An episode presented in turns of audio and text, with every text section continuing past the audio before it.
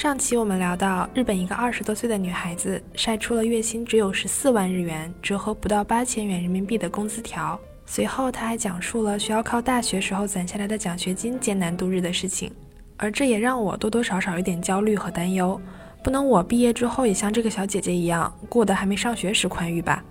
毕竟我现在虽说是独自生活，但经济上并没有完全独立，平时有划花父母的信用卡什么的。再加上奖学金和课外时间的打工，过得也算是相当滋润了。但是又听说日本应届毕业生的薪资都是同一水平，没有什么变化，大家都是二十万日元出头，也就是一万两千多元人民币。这样看，毕业后我的收入还要再降一个档次。于是为了搞清几年后的生活质量，我上网认真查询了资料，今天就跟大家分享一下日本从打工的高中生到即将退休的人，他们的收入都是多少。嗨，大家好，这里是旅日，我是 Tina。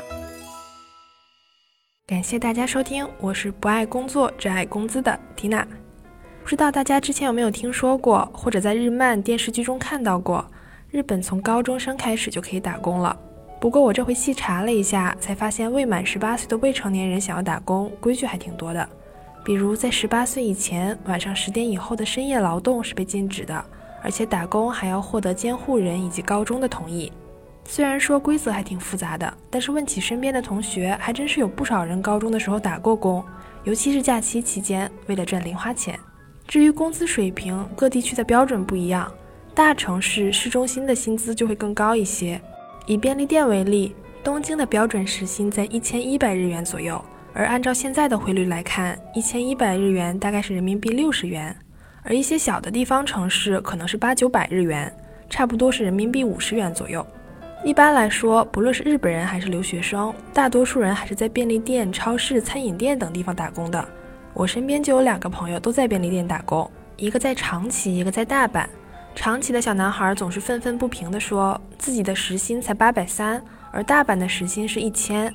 不过他打工的便利店管得不严，晚上临期废弃的食物可以带回家，这倒是让他省了一笔钱。当然，如果做一些更难的工作，比如说更加耗费体力，或者要求一些知识、技术等等的工作，工资也会更高。比如说，我身边有一些中国或者日本的朋友在私塾，也就是我们说的补课班做讲师，这个时薪就很高了，基本能达到一百五十块钱或者更高。另外，由于日本的就职活动开始的比较早，很多学生在大三下学期就开始找工作了。不过，这里的学生指的大多数是日本人。我知道的很多留学生还是会去选择读研，因为世界上可能只有日本找工作时不要求超过本科的学历了。在日本人的认知里，考研考博是为了从事研究的道路，而不是为了进更好的公司。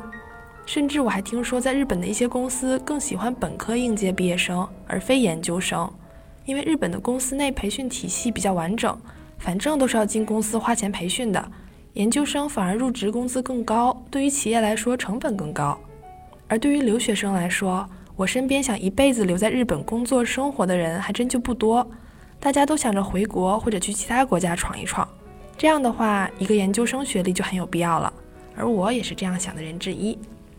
应届毕业生的工资，就像我刚刚说的，相对比较固定。即使是外资企业，按照我身边的中国学长学姐的经验，刚刚入职时也逃不过二十万日元出头的命运。只不过根据公司的不同，涨薪的速度和幅度有所不同。